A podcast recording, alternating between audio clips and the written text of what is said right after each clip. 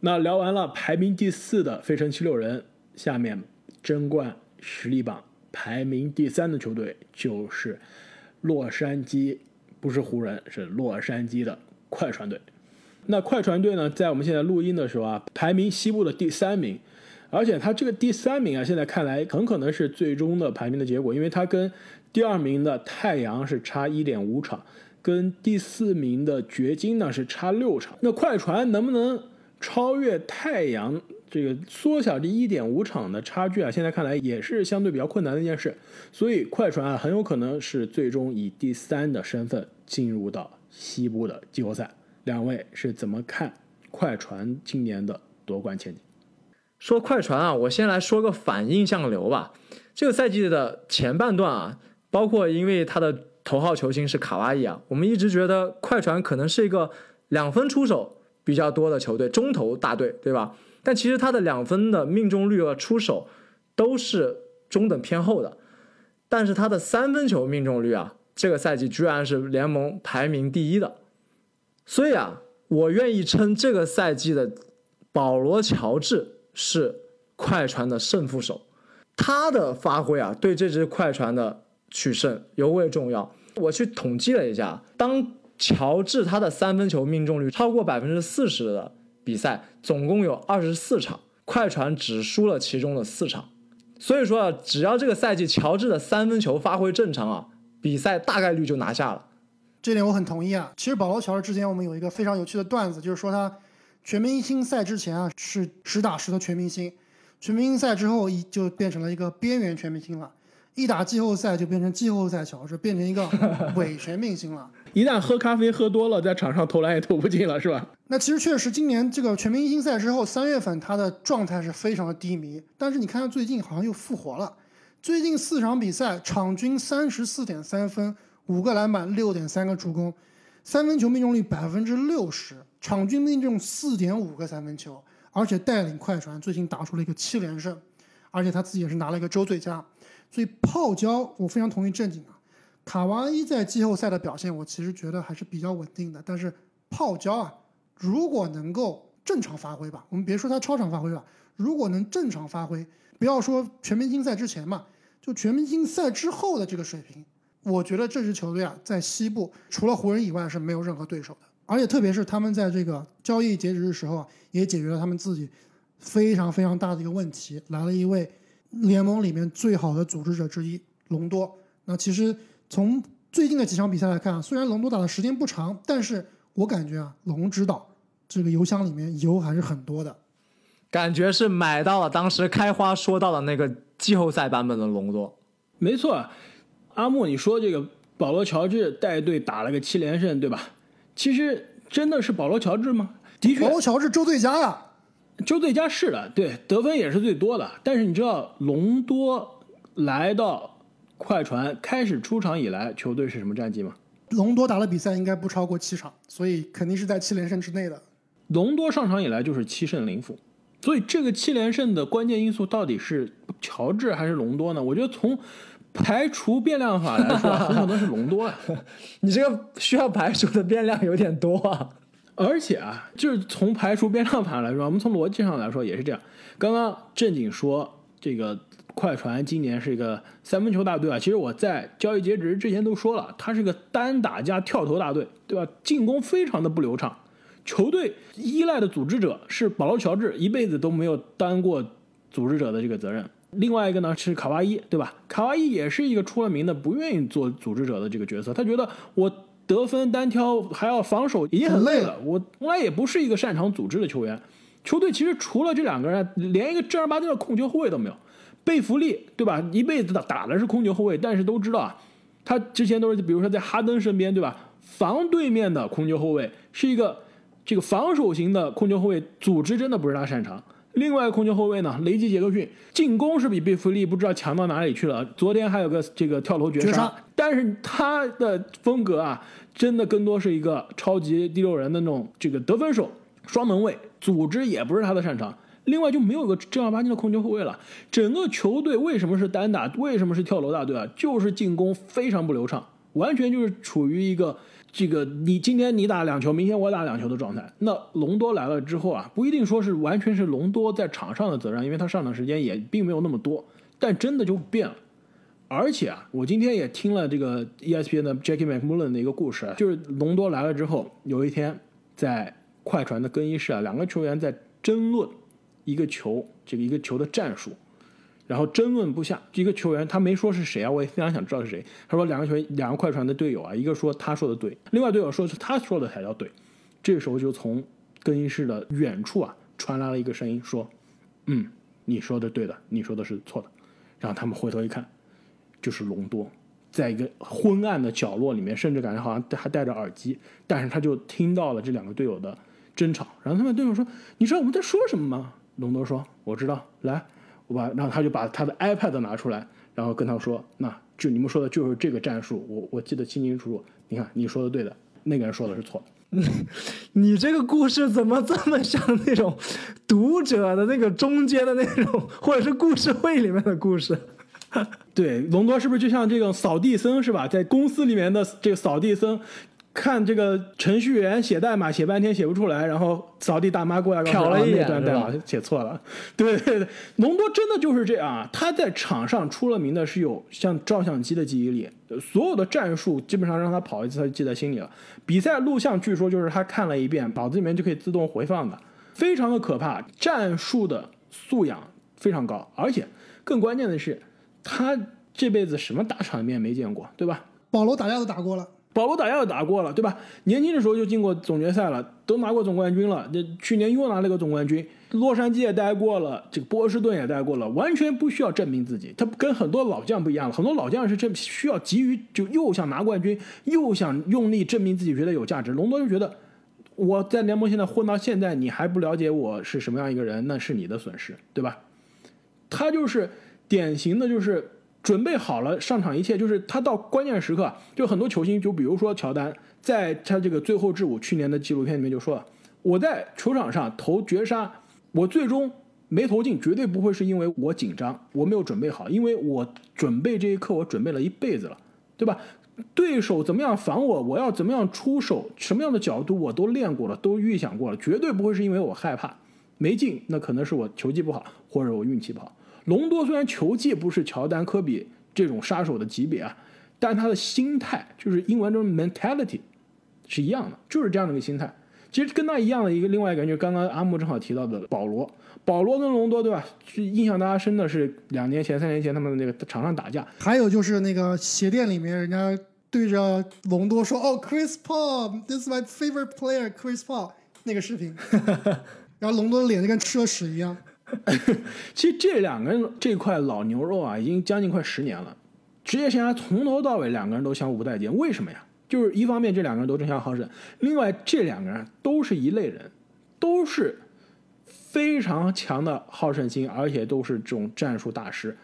因此呢，不一定有的时候就太像了，不一定是惺惺相惜，有的时候就是相当于这个同性相斥了。所以这一下聊多了，但是我想聊的是什么呢？一方面是隆多啊，对于这支快船队非常强的提升。我今天在写这个名单的时候啊，我在今天上午也聊，跟我另外一个朋友聊了一下，也是我们灌篮高手的一个非常忠实的听众啊，这个叫做双击我。我跟他聊，他我让他列他的名单，他把快船列到第二名，我就问为什么，他就觉得这个隆多来了之后啊，这支球队真的是非常不一样。我后来仔细想了一下，真的我们。之前说印象流嘛，对吧？对于这支快船说的很多他的问题啊，真的都是隆多之前的问题。隆多来了之后啊，的确是不一定是万能药，但是解决了我们很多在本赛季初对于这支快船的疑虑。而且去年的快船输就输在什么呢？输在他们自己这个心高气盛，对吧？今年这个问题没了，非常的低调，七连胜我都没在媒体上看到有大家在聊这件事儿，非常的低调。因此啊，其实。今年这支快船很像我们刚刚提到的东部的雄鹿，大家对他的期待并不是那么高，至少没有过去一年那么高。但是球队呢，其实也是在暗中啊解决了很多之前需要急于解决的问题，反倒是到了季后赛啊，我觉得很有可能给我们创造一些惊喜。而且刚刚聊到隆多啊和保罗的这个老牛肉啊，其实我想说的就是这两支球队，一个第三，一个第二。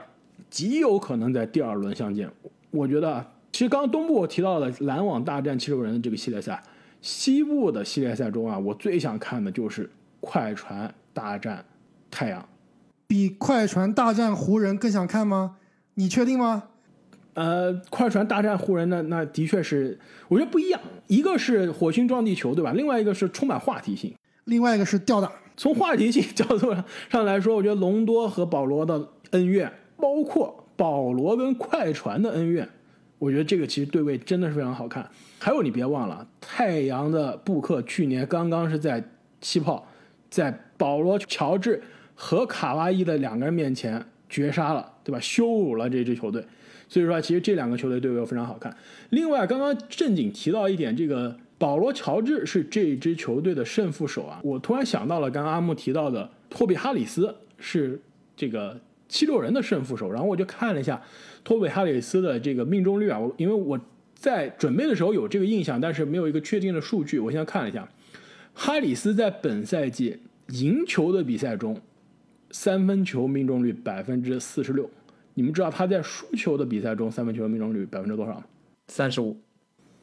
百分之二十，百分之二十八，这感觉都不像是同一个球员啊！就是赢球的时候他的投篮三分球跟库里一样，这个输球的时候投篮三分球就跟字母哥一水平了，这 跟莫兰特一样，这这没见过啊！然后我就看一下保罗乔治啊，还真给正经说对了，保罗乔治一样的问题，没有那么明显吧，但也是挺显著的。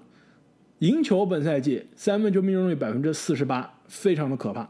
输球的时候呢，三分球命中率百分之三十五。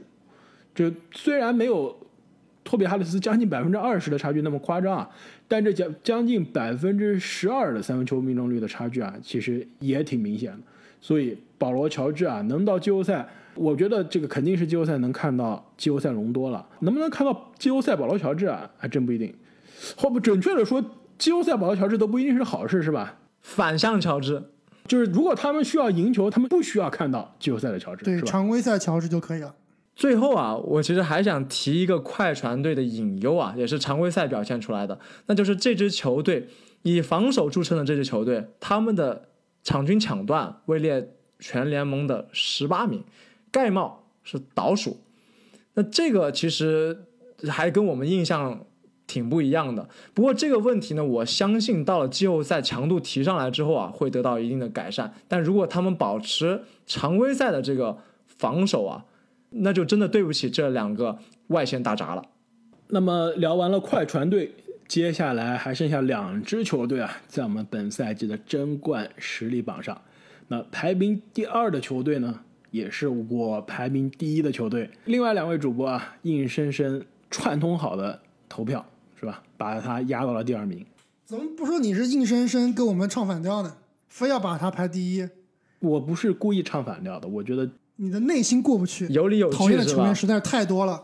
在我心目中，他就是本赛季最有实力夺冠的球队，那就是 NBA 卫冕冠军洛杉矶湖人队，现在也是西部的排名第五的球队。要不给你们俩机会，先来说服我一下。为什么呃湖人你们心存疑虑，把它只能放到第二？我觉得说服你还要聊完第一才能说服你。那我先来说一下湖人吧。其实我把它排第二啊，我是非常希望把它排成第一的，因为我不知道你们最近有没有这种感觉啊，就是这个节目开始的时候，开花也说了，最近各种各样的负面新闻，球员受伤啊，球员退役啊，比赛不够精彩啊，我觉得现在啊。湖人的战绩和湖人的球星受伤是要负很大责任的。那湖人其实他现在这只股票应该是到了一个最低点了，而且 NBA 总体啊，我觉得他这个股票也是到了最低点了。我是有一点点担心啊，NBA 现在是不是有点小危机的感觉？刚才我说了，球员受伤退役，我看 NBA 的收视率啊，现在也是暴跌，整体的关注度呢也是急剧下降。那今年这个赛程啊，由于过度紧张，包括还有外卡赛的加入。也导致球员这个轮休也非常非常的严重，而且球员好像最近也听到很多球员出来抱怨这个事情，比如说达拉斯的卢卡以及他们的老板库班，是吧？没错，包括这个穆雷受伤之后啊，很多球员都是说今年的赛程实在是太难了，明年真的不能再这么搞了。所以我觉得现在 NBA 是有一点点这个所谓的金融危机的感觉啊。这时候真的非常需要湖人，需要詹姆斯重新把这个优秀的篮球、激情的篮球给带回来。所以从这一点上，我是非常希望湖人是打出第一名的实力的。但是呢，我一直在期待你的这个，但是你这铺垫铺垫的非常好。但是呢，但是呢，我们之前节目也说了，老詹可能离回归啊还有三个礼拜，浓眉可能还要两个礼拜。那最近其实湖人的战绩呢，已经比我想象中要好了，就是很多打烂队的时候啊，还是能够取胜的。那打强队基本上就是缴械投降。库兹马大发神威。打烂队能取胜，打强队赢不了。那那你把你的篮网变成烂队了吗？你可别忘了，我们录音前应该是不到一周的时间啊，刚刚是血虐了篮网啊。篮网今年什么尿性你还不知道吗？就是看弱队就输，打强队从来不劫富济贫，基本上是这个感觉的，劫富济贫的。那湖人你连库兹马都不上，你真的看不起我？这比赛我都不好意思赢，对吧？回过头来说湖人的战绩啊，总体来看湖人今年。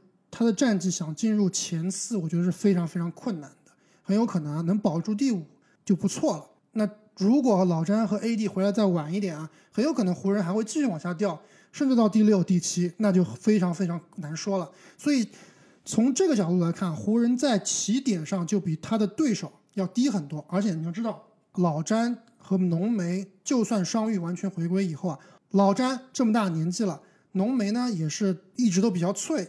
多打那么多强度的比赛，对于他们来说，其实，在季后赛里面并不是一件好事。所以从这方面考虑啊，我觉得，相比于我们要马上说夺冠排名第一的强队湖人队，想要走进总决赛的这个路程啊，相对来说是会困难一些的。这点我很同意啊。我之所以把湖人排在第二，其实最大的隐忧倒不是他总决赛打不赢，最大的隐忧是我怕他第一轮打不赢啊。就第一轮季后赛的时候，那个时候老詹跟浓眉应该是将将回归，即使回归了也没多久，甚至可能有一个人啊继续休息，对吧？那第一轮如果不能正常的拿下，或者是费了九牛二虎之力，出现了什么其他的隐患的话，那真的是对这支球队最大的考验啊！而且以现在的排名，他们要打的可是快船啊，这真的就非常困难了。哎，我给你纠正一下，他现在的排名第五啊，打第四的可是掘金啊。其实，其实说到这个排名啊，我我倒是觉得排名对湖人是有利的。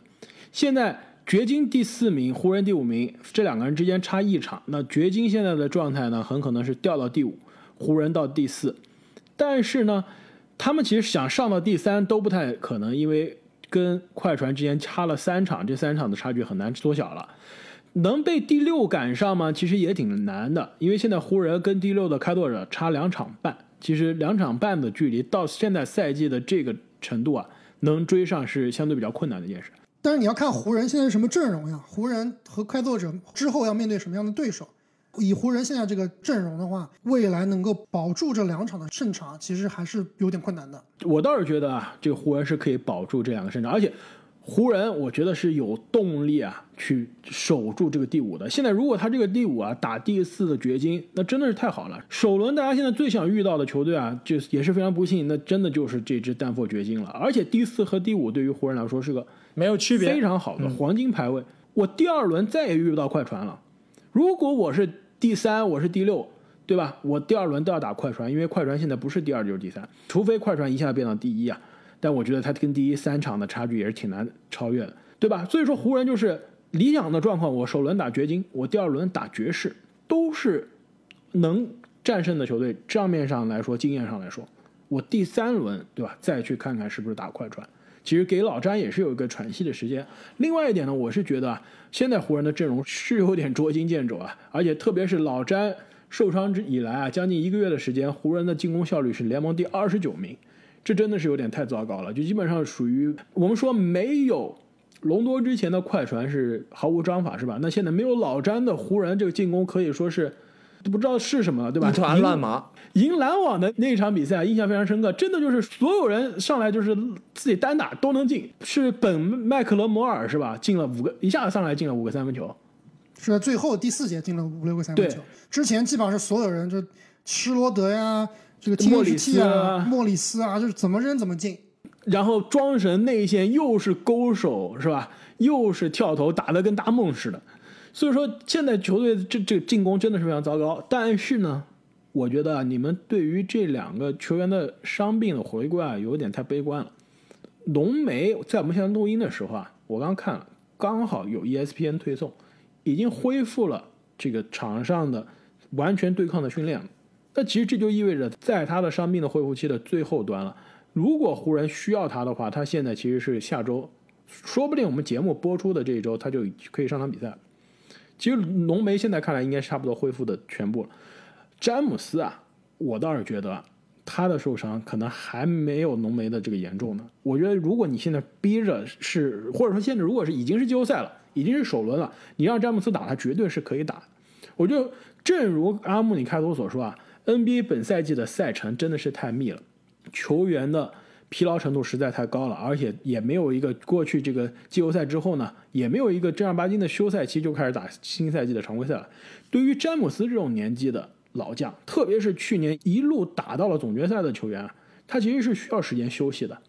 他这个受伤，我不是说詹姆斯在装伤啊，但是我觉得他是小伤大养，恢复的差不多了，但是我继续休息着，给我季后赛。给我保证，我有一个健康的身体，我有百分百的精力去打季后赛。所以，我我觉得我们对于湖人的战绩并不是特别需要担心，也不用担心啊，是不是到了季后赛詹姆斯都不能上场？我相信，过去这么多年，我们一次又一次看到了，到了季后赛就能看到传说中的全力战。我觉得今年依然是这样。等詹姆斯啊全力回归的时候，所有对于湖人的质疑啊又会消退了。所以你们，如果你们两位对于湖人的担忧啊是在西部啊，我倒是觉得不用太特别担忧。如果你们的对于湖人的担忧呢是在总决赛啊，我觉得这的确还有的聊。那就不得不聊到我们争冠实力榜排名第一的球队了。其实呢，你们两位啊都把这支球队排到了第一，我虽然是把它排到了第二，但是说良心话呢，这支球队呢跟湖人在我心中啊可以说是。百分之五十，百分之五十，五五开，可以说良心话说是并列第一，但是呢，从呃球员的喜好程度来说，实在是太讨厌欧文和哈登了，实在没有办法。这阿木，你又给我扣这个欧文黑的帽子了。我觉得是从精彩程度上来说，我倒是希望这个跟你们唱个反调嘛，也是希望这个系列赛可以打得更加焦灼一些。另外一点呢，其实湖人就是所谓的嘛，你永远不要低估一支总冠军的心啊。其实湖人去年夺冠了，今年其实。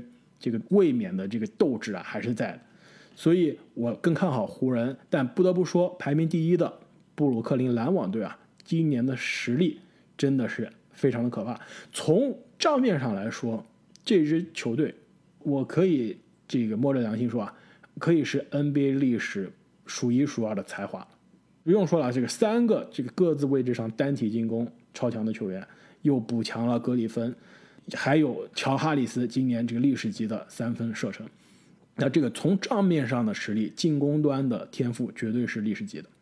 但是呢，现在的问题是，第一，防守呢也是本赛季最让人失望的一点。常规赛我们刚刚说了，这个防守效率全联盟排名第二十五啊。虽然光靠进攻是能赢球，但球队的主教练纳什那么多年在太阳也是证明了这一点。但同时呢，他也证明了一另外一点是什么？就是光靠进攻啊，在季后赛很难走得很远，所以这支篮网从账面上我对他是很有信心的，但是呢，我觉得不得不啊，去为他们的防守感到担心。还有一点就是这三巨头到底，如果你算上格里芬啊，算了，我们把小乔丹也算上，这五巨头，这你不能瞎算。那马克尔加索尔是不是湖人的巨头呢？呃，那那那这样吧，那还是就是四巨头好吧。三巨头，三巨头，或者还是好三巨头，三巨头三。其实我想说两巨头的，三 三巨头啊，这三巨头到底有多强的化学反应，这也是个疑问。这三巨头，阿木你可能比我更了解，今年在一起打了多少场比赛？这点其实我是非常同意你的观点的。我这里对篮网啊，虽然说他们天赋异禀，但是确实赛季马上就要快结束了，那三巨头同时在场上的比赛场次啊，都没有到两位数。虽然他们都是联盟里面顶级的球员，但是我觉得一点都不磨合就直接打季后赛，多少还是有点让人不放心的。没错。另外一点呢，我们在深入聊这支篮网夺冠前景之前啊，另外一点也是今天我们刚刚这个录音之前出的这个新闻啊，那就是阿尔德里奇决定宣布啊，于今天从篮球这项运动啊退役了。他是因为呢，在之前四月十号，应该是跟湖人的那场比赛是吧？没错，在那场比赛的之后呢，感觉到自己的这个心率啊，这个有点问题，然后去找了医生。后来啊，估计也是出于健康的考虑呢，选择可以说是告别赛场啊，告别篮球这项运动了。当时其实就是打完湖人以后，阿德自己打完比赛就觉得心脏不是很舒服，那当天晚上的反应更是加剧的很厉害。那第二天他就咨询了医生，医生告诉他你这个心脏还是心律不齐的问题，也是他一个老毛病了。要知道阿德其实从刚生下来以后啊，就是心律不齐，其实他能够能打到今天这个。程度啊，就已经是非常非常不容易了。他是有先天的疾病的，没错。其实我印象非常深刻，阿德刚进 NBA 的新秀赛季啊，当时他就是因为这个原因啊，在新秀赛季缺席过很长一段时间。当时就说他有先天性心脏病，然后呢，他之后可能恢复的比较好啊，就之后因为这个原因基本上是没缺过比赛了。然后他也是呢，多次在媒体上啊。这个宣传过，就也不是宣传过，也是鼓励过这个有类似疾病的这个这个病人啊。他说自己战胜了这个这个问题，然后有这么长的这个职业生涯啊，也是鼓励那些可以说是病友。同时，我有几个朋友，他们是这个波特兰这个土著，他们就说啊，他们当地的这个心脏病的医院啊，之前阿尔德里奇还是给他们代言啊，做过广告的。所以其实他这个退役呢，的确有一点。突然，而且是可以说是非常的突然啊！这个突如其来，我不知道当时你们看到这则消息的时候，第一反应是什么？第一反应我是没想到，我是没往这个心脏病上去想。我当时想是不是怪欧文了？是不是欧文又干什么坏事了？是吧？我这是我看到美国网友，因为这个当时詹姆斯发了这条推特之后啊，下面。一度大家点赞最多的一条网友的留言，就说用英文写的，说这个哥们儿刚跟呃欧文当了两周队友，就决定再也不打篮球了。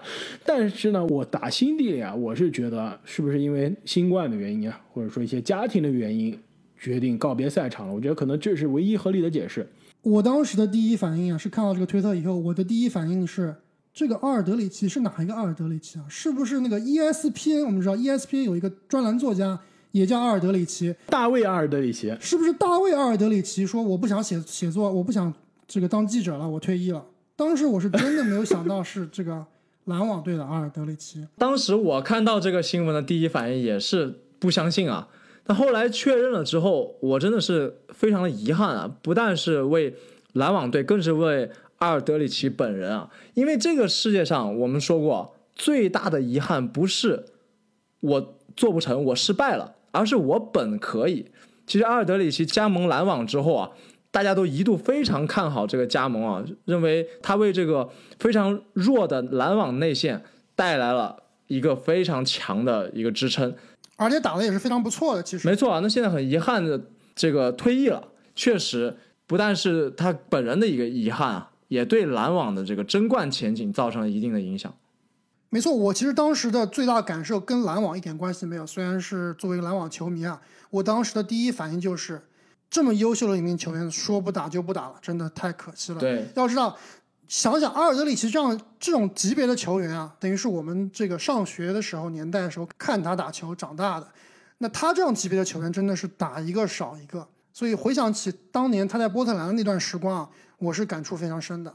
其实我在得知他退役的这个原因之后啊，其实我也想到，如果不是因为他的这个病情或者他的这个症状非常严重、非常危险的话，他绝对不会选择退役的。毕竟刚刚跟马刺买断，刚刚跟布鲁克林篮网签约，真的是牺牲很大。夺冠的概率上来说啊，没错，他跟马刺的买断是相当于是牺牲了很多的，没错，是亏了很多钱的。那跟篮网签约为的是什么？真的就是为了能在职业生涯的末期冲击一个总冠军戒指，而且真的是来拼的，对吧？没错，而且从夺冠的概率上来说呢，还真的是很有可能啊拿到这个总冠军戒指。而且你再从篮网的阵容的需求以及季后赛的潜在的对位来看呢，他的这个补强啊，他的这个位置是真的是用得上的。所以他的这个总冠军戒指不是抱大腿拿到的，的确是抱大腿，但他这个在大腿中啊，自己可能也算是个大腿，对吧？所以说他的夺冠的可能非常的大，而且为了这个潜在的总冠军戒指啊，也是做出了很大个人的牺牲，但是最终选择这个提前的，不是终结赛季啊，是终结自己的职业生涯。我觉得对他来说。也是一个非常非常艰难、非常非常困难的，而且非常值得有勇气的一个决定。没错，那其实，在两年前的夏天，我们做过一期二零一零年代的最佳阵容啊，阿尔德里奇也是榜上有名的。其实当时我们说他和格里芬的这个职业生涯的荣誉啊，包括轨迹啊，是有点类似的。他其实就是缺一个总冠军啊，真的就可以比较稳的能进入名人堂了。现在看来真的是有点可惜啊，当然他还是有希望进入名人堂的。没错，而且的确啊，这阿尔德里奇在球迷群体中，在这个球员甚至教练群体中啊，口碑一直是非常的好。当年啊，在波特兰的时候，一直是可以说是这个波特兰当地球迷啊最喜爱的这个球星之一了，而且也是见证了。呃，两代的波特兰的球队，罗伊当年的这个波特兰的青年军啊，以及后面利拉德啊，也跟阿尔德里奇共事过。那来到马刺之后呢，可以说他来的这个时机呢，的确是有一点不太巧，对吧？刚刚是错过了马刺的夺冠窗口。我还记得他刚来的第二个赛季，还第第三个赛季的时候，还有段时间跟这个球队啊。有过一段的争执，是不是觉得球队不给自己足够的这个进攻火力啊？但是后来很快就跟波维奇，哎，把这个事情说透了，说通了，也就好了，而且非常接纳自己的这个在球队中新的位置。而且我们后面也聊过，他对于自己的打法也是有过牺牲。跟德罗赞开始搭档之后，知道德罗赞，哎，你不愿意投三分，那我来投。我们两个人都是中距离之王，对吧？那我练三分。上个赛季一下子把自己的三分球也练出来了。那这个赛季开赛之前，我们一度发现阿尔德里奇是不是变成大洛了，是吧？护框狂魔现在是护框加三分球的狂魔，对吧？他对于自己的打法也是有很大的改变。所以说，这样一个任劳任怨的，而且球技出众的球员啊，现在真的是突然结束了职业生涯，我觉得真的是有点可惜。所以你们觉得，如果篮网夺冠了，是不是应该一定要记得给阿尔德里奇也送上一枚戒指呢？我不知道这个最后是怎么样算啊，但是我非常希望篮网最后能夺冠，然后阿尔德里奇啊能够领到他人生的第一枚也是最后一枚总冠军戒指。其实这一点啊，也是让我想到了去年的湖人队。我们记得去年在科比啊不幸的这个遇难之后啊，当时其实很多媒体也在聊说，这这支湖人队啊，今年他夺冠的这个使命啊，他夺冠的这个分量其实。有额外的加强了，对吧？每当这个球队在接下来的赛季的旅途中遇到了挫折、遇到了困难的时候，其实他们都会想：我们今年如果夺冠了，是有额外的意义的。那对于这支布鲁克林篮网来说啊，虽然可能跟科比的不如跟科比的感情羁绊那么深，对，而且也的确没有科比的这个不幸遇难那么的突然、那么的糟糕啊。但是其实对于篮网呢，对于我们来说啊，其实也会有额外的动力，对吧？我们一定要为着阿尔德里奇，为他拿一个戒指，让他这退役的最后一年啊，也是一个 NBA 的总冠军的球员。其实我相信啊，虽然这个说上去可能有一点狗血，特别像我们阿福，我们两期之前的嘉宾啊，阿福特别喜欢的这种这种剧情，对吧？煽情的剧情，没错。但是我觉得很有可能在赛场上。在不经意之间啊，真的是对于球队，尤其是对于球队的化学反应啊，有所帮助的。那我们回到篮网这支球队的争冠的格局啊，两位为什么那么看好篮网？为什么把它坚定的放在夺冠实力排行榜的第一名？那其实，在阿德退役之前呢，我觉得总决赛应该就是湖人对阵篮网了。而且，如果阿德在的话，我觉得篮网的胜率是略高于湖人的，应该是。五十五比四十五的这样一个概率，但是阿德的退役其实对于篮网来说，确实你说打击大吧，没有那么大，但是肯定也是一个不小的打击。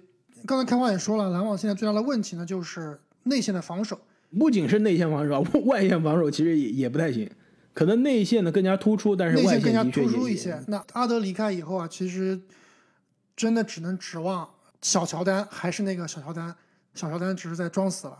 如果小乔丹依然是非常不给力的话，我觉得总决赛甚至是东部决赛打七六人啊，篮网都会有一定的劣势在内线方面。但是话说回来，这支球队说来说去，这些球员也都是角色球员，主要看的还是三巨头。那么今年三巨头的表现，之前我说了，虽然是没有很长时间在一起打过球，但是单独三个球员单独来看，今年的表现都是非常出色的。欧文其实，我觉得今年的欧文是历史上最强的欧文，效率、得分、打法的飘逸都应该是历史上最强的。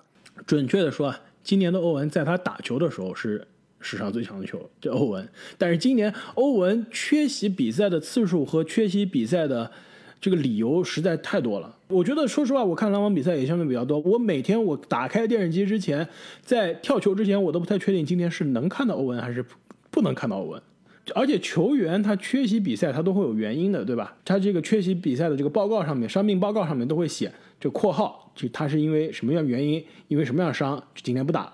欧文后面经常就是永远是 personal，就是个人原因、家庭原因，不知道他为什么今天不再跟球队在一起啊？那其实你这样，我觉得你这样说还是有点夸大了。欧文这个赛季一共只有三个阶段是因为 personal 个人原因的时间缺阵的。第一个时间段就是因为当时的。美国国会山发生暴乱，那那段时间呢，欧文是缺席了很长一段时间，而且那段时间有阴谋论是说啊，当时欧文是装死，故意为了在交易哈登中不把自己交出去，让自己远离球队的。那第二个阶段是因为他有了自己的孩子出生，那这个是无可厚非的，肯定是要请假的。那第三阶段其实他也就缺席了一场比赛，那这场比赛也是因为这个黑人运动的原因。我们知道最近其实，在去年的乔治·弗洛伊德被美国警察用膝盖活活的压死那个事件之后啊，今年又在这个明尼苏达离那个事件发生地非常近的一个同样一个地方，又发生了一起警察误伤把另外一名黑人打死的事情。这个也是最近在美国的热点。那欧文很有可能也是因为这个政治方面的原因啊，导致他缺席一场比赛。但总体上看啊，我倒并不是担心说欧文他的离开都是。非常随性的，我觉得他还是有相对而言他自己的这个原则在的。毕竟啊，我们现在讲是常规赛、季后赛，我觉得欧文还是要不管怎么样，他还是要对得起他的这个两个大哥哈登和杜兰特的。没错啊，这个欧文其实我们就把他当成一个公司里面稍微有点刺头的员工好了。这个员工他业绩啊非常优秀，但是热衷于社会问题，偶尔呢会去请假参加一个游行。其实这个啊也是可以理解的。没错，而且他也不是去干坏事，对不对？他也不是说去点鸡翅啊，或者说去这个高级娱乐场所，对吧？而且刚刚说到这化学反应啊，他们三个没打多少场球，那其实对于他们这个级别的球星，再加上有哈登这个控场大师在啊，我其实是一点不担心啊，应该是三巨头合体就所向披靡的。没错，那回到哈登啊，哈登其实这个赛季在他受伤之前也是 MVP 的有力竞争者之一。他来到篮网之后，整个把球队盘活成了球队真正的支配球场上的大师。那杜兰特这个赛季伤伤停停，但是只要他上场的比赛给你的表现绝对不亚于他之前的表现。这个赛季他的命中率以及进攻的效率也是非常非常的高效。所以我觉得。这三个人虽然没有在一起打过球，但是单独来看，每个人今年的状态都是很好的。没错啊，这支篮网的确是很强啊！而且我再来说一个反印象流，就是篮网这个赛季啊，虽然说内线比较羸弱，但是啊，其实我看了一下，他们的后场篮板，场均后场篮板是联盟排名第六的，并不是非常差。就保护后场篮板方面，其实还是可以的。虽然说前场篮板是倒数第三，但是这支球队因为他们非常准啊，就我不跟你去冲抢篮板，因为一般都会进，我干脆啊就退守去保护。所以只要篮网在防守端不要太吃亏，他的进攻端都妥妥的可以把对方给打趴。另外啊，正因为有了欧文和杜兰特之后，这支篮网。有了季后赛最难被克制的杀气，那就是准。他们的投篮命中率啊，联盟第一。特别是到了刺刀见红的季后赛，需要打巨星球的时候，这两个人真的是剑剑诛心，是非常可怕的。而且这两个杀手都是在总决赛证明过自己的。刚刚开花类比啊，这个进攻华丽的篮网和那支纳什的太阳啊，两支队伍进攻都很华丽，但唯一的区别，就是这支篮网已经有总决赛证明过自己的球员了。所以啊，这个也是我最后可能稍微偏向于他们，把他们排在第一的原因。哎，那我想问一下两位啊，这个特别是阿木，你看篮网的比赛，可能是我们三个人中最多的。你觉得如果篮网全员都健康之后啊，到了季后赛的关键时刻，留在场上的五个人的阵容到底现在来看是哪五个人？其实我一直非常好奇，因为篮网本赛季呢一伤伤停停，主力都没有在一起打几场球呢，然后又有不断的引援，那现在引援的人又有这个退役的，那最终到了季后赛，球队到了刺刀见红的时刻，比如说季后赛第六场跟七六人打到第四节了，还有五分钟，球场上篮网应该是哪五个人？先不要说起走人嘛，我觉得总体上来说啊，篮网队的最后五个人就是三巨头加上乔哈里斯加上克拉克斯顿。那之前如果阿尔德里奇在的话，应该是阿尔德里奇，但是现在应该是克拉克斯顿。这套阵容呢是可以无限换防的。哎，那你觉得这个格里芬在这支球队上扮演什么样的角色呢？因为很明显，这个最终的五个人的阵容中，因为肯定是因为是防守的原因啊，格里芬被克拉克斯顿取代了。那格里芬在这支球队到底是什么样一个角色？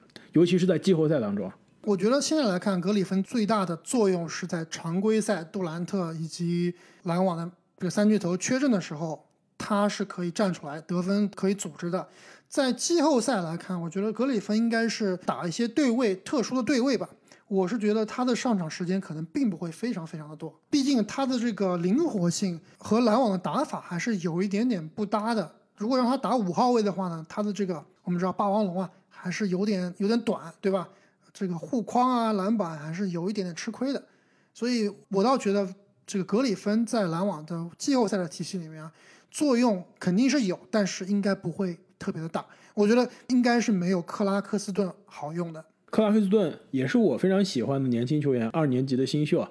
但我倒是觉得季后赛就让他打最后的第六场的关键的第四节最后五分钟，还是有点让我，如果我是篮网的主教练啊，我还是有点虚的。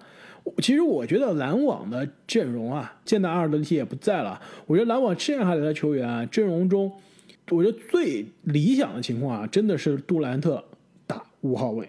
但是呢，关键的是呢，这样的阵容，现在到了季后赛的对位当中啊，还真的有点难。这一方面，先看是杜兰特愿不愿意打五号位啊。但是，因为本赛季其实杜兰特打五号位的效果还真的挺好，但是到了季后赛，尤其是在东部他的这个对决啊。无论是打七六人也好，还是打雄鹿也好啊，都会遇到非常强硬的内线的得分点。那这个内线的防守真的是非常有问题。但是我觉得季后赛的首轮，比如说啊，这个首轮我不知道现在他首轮对位应该打谁啊？我来看一下。这个如果假设今天的这个排名不变的话，篮网是打热火，那那这个杜兰特首轮又打不了中锋了。如果真的是打黄蜂，打比如说公牛，对吧？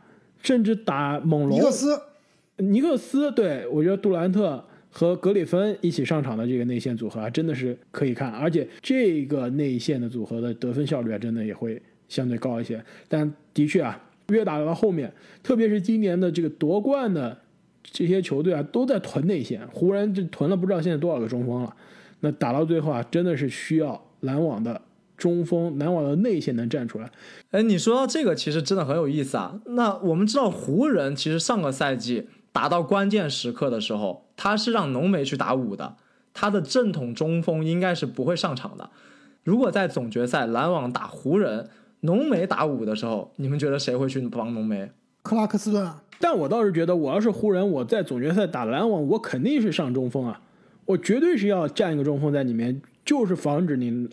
篮网上你进攻火力最强的，而且最近我们也看到了庄神打这个篮网真的是凶啊，真的是咬着牙打的。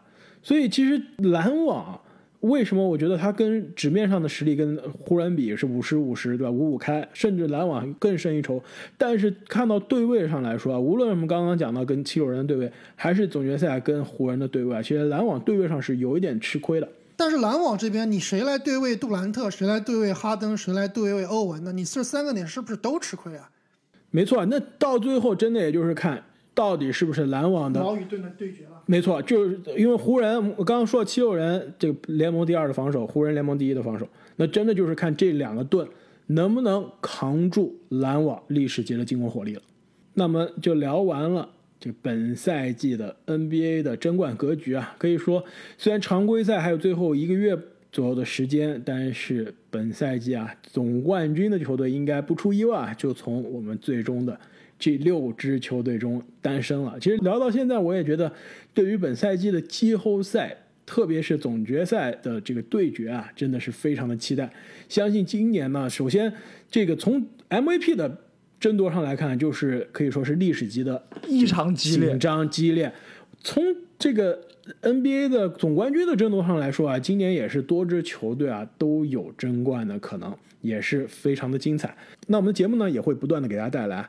赛季最新的、最有深度的分析，那么也请大家，无论你是在哪里收听我们的节目，也是希望大家可以订阅我们的频道，并且给我们的频道啊送上一个五星的好评。那再次感谢各位听众的转发点赞收藏以及支持我们下期再见。再见。再见。